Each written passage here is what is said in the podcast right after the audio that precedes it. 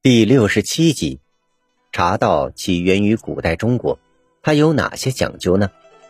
在中国的茶文化中，饮茶可分为四个境界：以茶解渴，称之为喝茶；细细辨别体味水质及茶的色香味，谓之品茶；讲究饮茶之环境气氛、冲泡手法、人际关系，谓之茶艺。而融伦理道德、人生哲理于茶事之中，以提高人的修养，则谓之茶道。茶道有哪些具体的讲究呢？首先要有良好的茶道之境。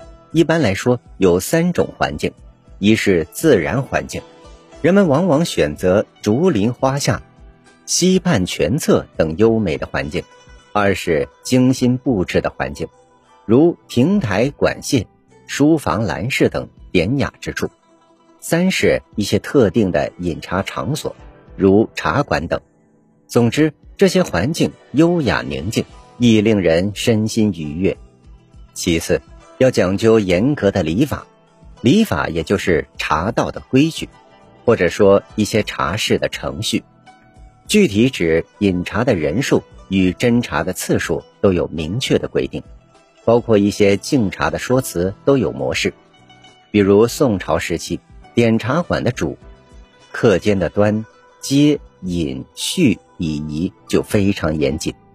茶童端上茶来，主人要起立，双手接过茶杯献给客人，而且嘴里还要说“为君以谢清意”。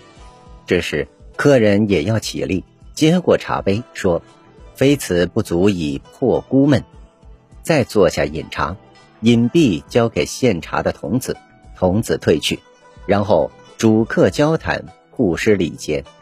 再次要有优良的茶艺，所谓茶艺是指备气、选水、取火、候汤、习茶等一套技艺。准备茶具要依茶而定，选水讲究清清二字，有人专门用泉水或梅上之雪来泡茶。